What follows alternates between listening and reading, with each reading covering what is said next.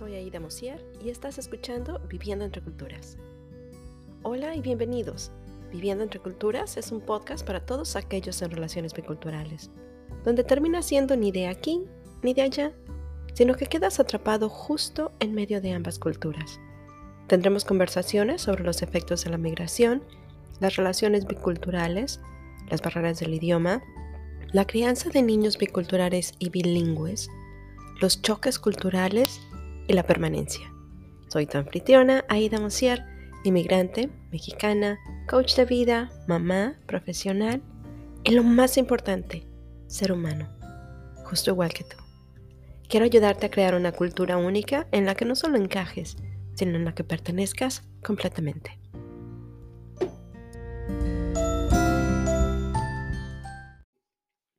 Hola a todos y bienvenidos. Feliz viernes. Espero que hayan tenido una excelente semana. Hoy, mm, este tema es bastante difícil eh, porque de alguna forma creo que como seres humanos, todos intentamos evitar las cosas que no nos gustan, ¿cierto? Evitamos sentirnos tristes, sentirnos desalentados, sentirnos que no podemos controlar nuestra vida. Digo, seamos honestos, a mí no me gusta. A mí me gusta estar, poder controlar lo que pasa a mi alrededor. Y creo que la mayoría somos de esa forma, ¿no? ¿Qué vemos todo el tiempo? Vemos en la tele, en, oímos en la radio, cómo sentirnos mejor, cómo ser feliz, cómo ser feliz el resto de tu día, el resto de tu vida. Porque todos queremos llegar a ese punto. Queremos evitar las cosas que nos molestan, las cosas que nos hacen sentir mal. Es completamente normal, es completamente humano. Sin embargo, no podemos evitarlo. Hay sentimientos que nos gusten o no, tenemos que pasar. Y momentos en que nos gusten o no, vamos a pasar. Una de las cosas que para mí ha sido muy difícil de estar lejos de mi casa, lejos de mi país, fue cuando mis padres se enfermaron. ¿Qué pasa cuando los padres se enferman y tú estás lejos? Voy a empezar por una, por una muy pequeña historia. Mi mamá, mi mamá estaba enferma y mi papá era el que la cuidaba. Digo, cuando yo me vine, cuando yo emigré, la verdad es que los dos se movían como si nada. Mi mamá estaba enferma, sí, pero se movían y hacían su vida normal, como si nada. Se subían al camión, manejaban, se iban con los amigos, mi mamá se iba con las muchachas. Digo, la verdad es que llevaban una vida muy normal, una vida súper tranquila. Mm, bueno, no tan tranquila, medio ajetreada, porque a los dos les gustaba, les encantaba el chisme. Entonces se la pasaban de aquí para allá. Los años pasan yo ya viviendo aquí, mis papás crecen, la salud deteriora. Y un día me hablan para avisarme que mi papá tuvo un accidente cerebral. Lo cierto es que en ese momento yo no comprendí de qué me estaban hablando. No sé si fue el, el, el shock, que no comprendía lo que estaba pasando. No sé si fue el término, que en ese momento lo escuché diferente, no lo sé. Solo sé que en ese momento de alguna forma me congelé en el tiempo. Y ahora que lo veo en el pasado, ahora que puedo reflexionar, estaba yo muy lejos. Y de hecho en ese momento lo supe, ¿no? Dije, ok, me voy y empecé a ver boletos. Pero estaba yo por lo menos a 24 horas de poder llegar a donde estaba. No había nada que yo pudiera hacer en ese momento. Entonces, cuando tus padres se enferman y tú estás lejos, hay decisiones que simplemente no puedes tomar. Porque no estás ahí, porque no estás viendo las cosas. No sabes qué es lo que está pasando y estás a la, estás a la merced de la persona que está allá. Pueden ser tus hermanos, pueden ser tu familia extendida, tus tíos, los hermanos, no importa, los vecinos, la enfermera. Tú no puedes tomar las decisiones porque no estás viendo todo lo que pasa. Y si las tomas, vas a depender de las personas que están presentes para que hagan las cosas que tú quieres. Lo cual generalmente no sucede. Porque cada quien toma decisiones basado en lo que ellos piensan, en su experiencia, en lo que están viendo. No es ni bueno ni malo. Es simplemente estar consciente que lo que tú crees que va a pasar posiblemente no pase. Porque si quieres que pase exactamente como tú quieres, o tienes que tener un plan o tienes que hacerlo tú. Entonces no puedes tomar decisiones. Vas a depender de los demás para todo, para que tomen las decisiones, para que se muevan, para que te avisen de qué es lo que está pasando. Pero esas son cosas que ni siquiera pensamos, ¿no? Cuando hay otras personas que se están que están tomando las decisiones, que están en el momento viviendo la experiencia, por más que la tecnología sea fantástica y fabulosa y hoy en día podamos tener el teléfono celular y, tener una llamada o tener una videoconferencia o tener el chat, no vas a tener, ahora sí que dirían aquí, jugada por jugada, no es una narrativa del partido, no es un partido de fútbol ni de béisbol. Te vas a ir enterando de las cosas como vayan pasando. Vas a tener que vivir el resto de tu vida con las decisiones que otros tomaron, porque tú no estabas ahí. Esta parte es bien difícil porque, por ejemplo, platicaba yo hace un par de semanas con uno de mis clientes. Me decía, que cuando mi papá falleció, mi hermana estaba muy enojada y me decía, es que tú no estás aquí. Para mi cliente fue bien difícil. Sufrió mucho. Pero la cosa que le decía era, al final de cuentas, es cierto, tú no estabas ahí.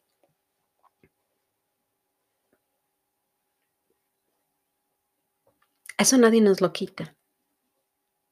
Y entonces tenemos que tomar con las decisiones que otros tomaron porque tal vez pensamos que pudimos haber hecho algo diferente.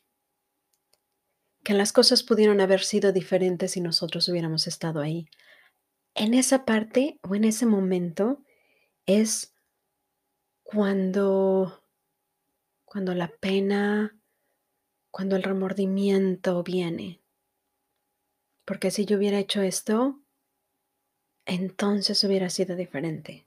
Porque si yo hubiera estado ahí, entonces hubiera sido diferente. Lo cierto es que los hubieras no existen. Y no sabemos si el hecho de que yo hubiera estado ahí o no hubiera hecho una diferencia. Solo sé que lo utilizamos para hacernos sufrir más, como para castigarnos porque de alguna manera es mejor castigarnos que realmente sentir la pena de lo que estamos perdiendo, de lo que está pasando o de lo que no podemos hacer. Y además vas a ser criticado por no estar ahí. Tal vez algunos piensen que no te importó, tal vez algunos piensen, como en el caso de mi cliente, es que tú no estabas aquí que nos lo echen en cara, que nos lo recriminen y que haga todavía nuestro remordimiento, nuestra vergüenza más grande. Ahora, el hecho de que no estemos allá no quiere decir que no lo suframos, no quiere decir que no lo sienta. Mi pena es completamente distinta a la de la gente que está allá. Dicen que toda historia tiene por lo menos tres partes más bien tres versiones. La versión de cada uno de los lados involucrados y la versión de quien lo cuenta. Lo cual quiere decir que si la misma historia se cuenta 150 veces, en la familia. Las 150 veces va a ser distinta, porque cada persona va a encontrar cosas que son importantes para ellos y van a dejar fuera cosas que no lo son. Van a transgiversar muchas de las cosas que pasaron porque la van a contar de acuerdo a sus ojos. ¿Qué es lo que nos pasa hoy en día con las noticias? No nos dan las noticias, no nos dan los hechos. Esto es lo que pasó. Nos dan su interpretación de los hechos.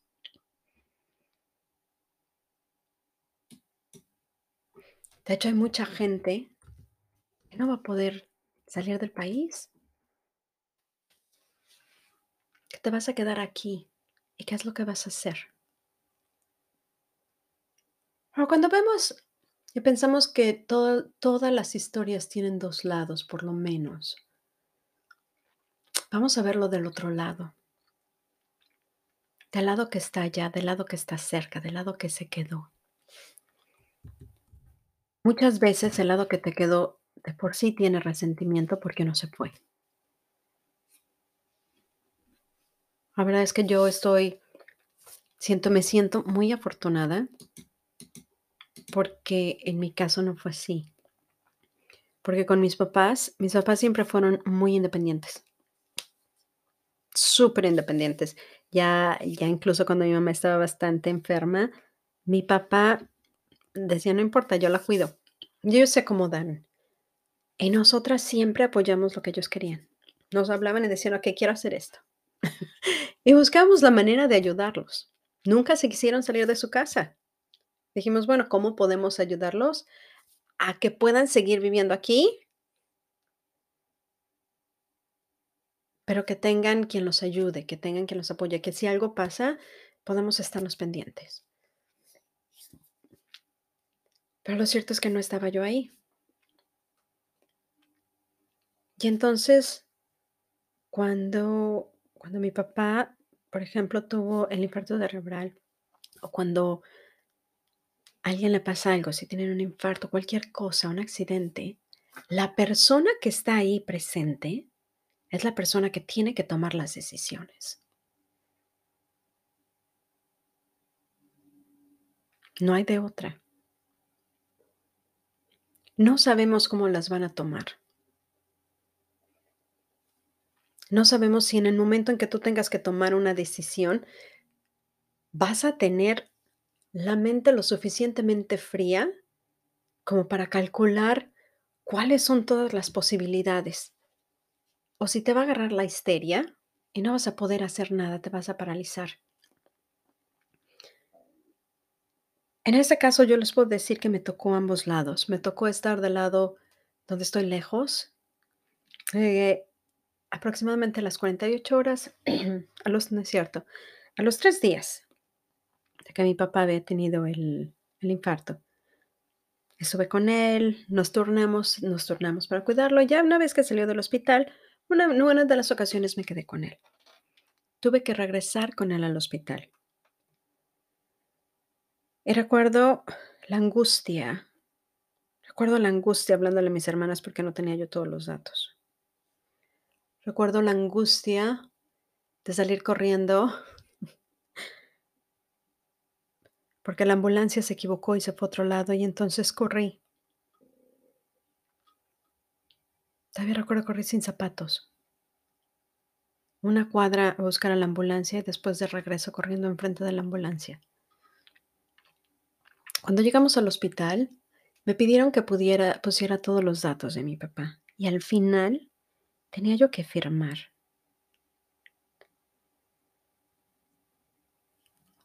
Todavía recuerdo el pánico de tener que firmar. Le hablé a mi marido, era bastante tarde, le hablé a mi marido y me dijo, ¿qué pasó? ¿Todo está bien? Y estaba yo llorando. me dice, ¿qué pasa?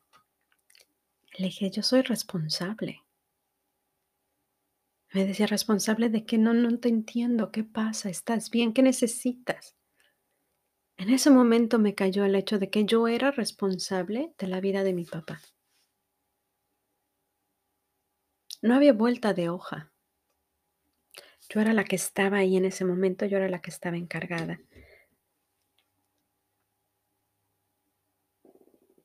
No había para dónde más ver, no había nadie más.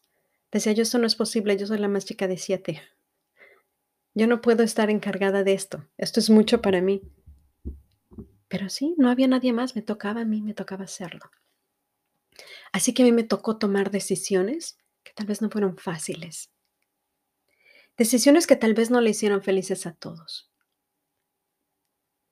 Porque volvemos a lo mismo, cada quien tiene una mente como seres humanos, todos reaccionamos de una forma diferente. Y cuando reaccionamos de esa manera diferente, hacemos las cosas distinto. Nada me dice ni me garantiza que lo que yo haga, que lo que yo diga, tú vas a estar de acuerdo. Generalmente siempre va a haber alguien que no está, porque somos seres humanos.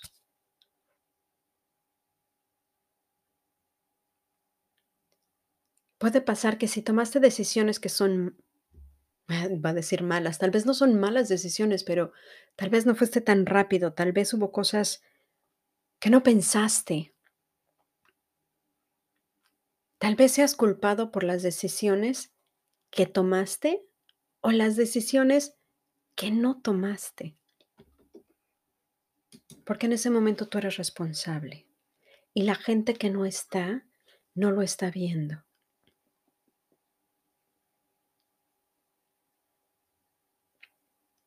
Y posiblemente critiques al que está lejos. Porque están lejos, porque no están ahí, porque no están sufriendo lo que tú estás sufriendo, porque no están viendo lo que tú estás viendo.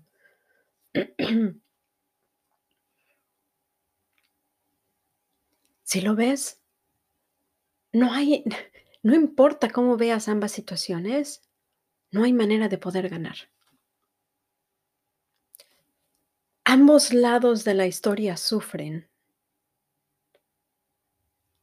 Ambos lados de la historia tienen de alguna forma los mismos sentimientos. Puedes tener angustia, puedes tener, puedes estar pasando por una pena muy grande, por estar sufriéndola. Resentimiento, remordimientos de lo que hiciste o de lo que no hiciste. Sin embargo, nuestras experiencias son completamente distintas. No vamos a entender lo que la otra persona está pasando porque yo estoy pasando algo completamente diferente, porque mi historia es diferente, mi experiencia es distinta. Por eso muchas veces, cuando los padres se enferman, cuando los padres fallecen, hay muchas familias que se desbaratan. Porque a menos que podamos comunicarnos unos con otros, las culpas pueden ser más grandes.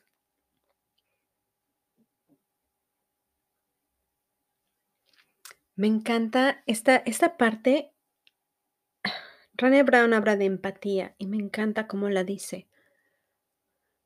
Porque ella dice que necesitamos como que eliminar el mito de que la empatía es caminar en los zapatos de otra persona. Dice que en realidad la empatía no basta con caminar en los zapatos de otra persona, sino que necesitamos entender, o más bien necesitamos aprender a escuchar la historia que estamos contando o que me estás contando sobre qué es estar en tus zapatos y creerte incluso cuando no coincida con mi experiencia. Porque mi experiencia es distinta a la tuya. Lo que sí sé es que ambos lados sufren. Y no es una competencia de quién sufre más o quién sufre menos.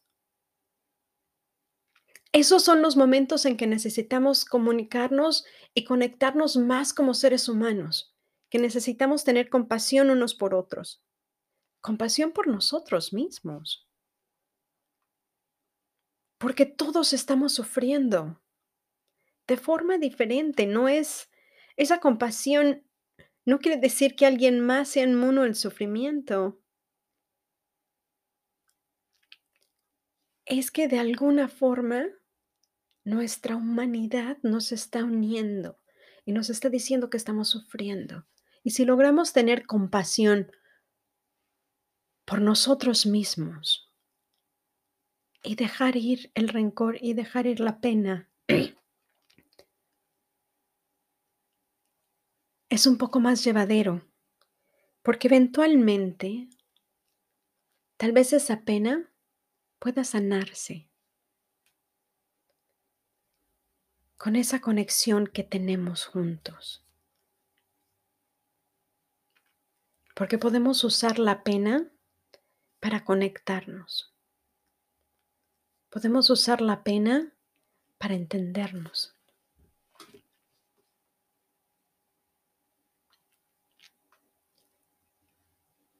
Si alguna vez te ha pasado o has estado en este caso y todavía guardas resentimiento o culpas, te invito a que la dejes ir. Siéntate, siéntate a sentirla. Generalmente no sentimos nuestros sentimientos, nos intentamos como si fuera como si fueran calcetas en un, en un cajón, las metemos y las escondemos y empujamos el cajón para que no vuelvan a salir.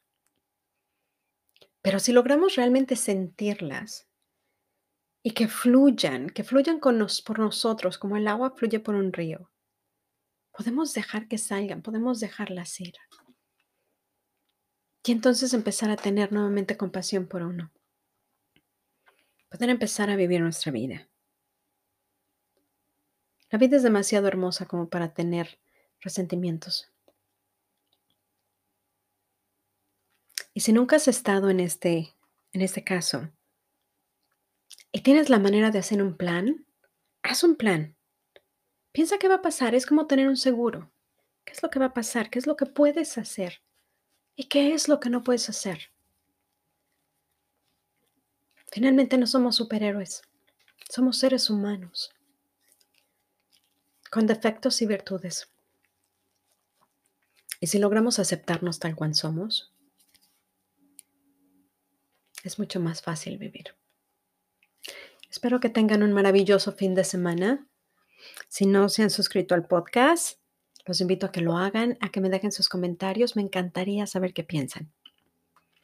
Y si tienen dudas, si tienen curiosidad sobre qué es la mentoría o el coaching, me encantaría poder platicar con ustedes. Hagan una cita y platicamos.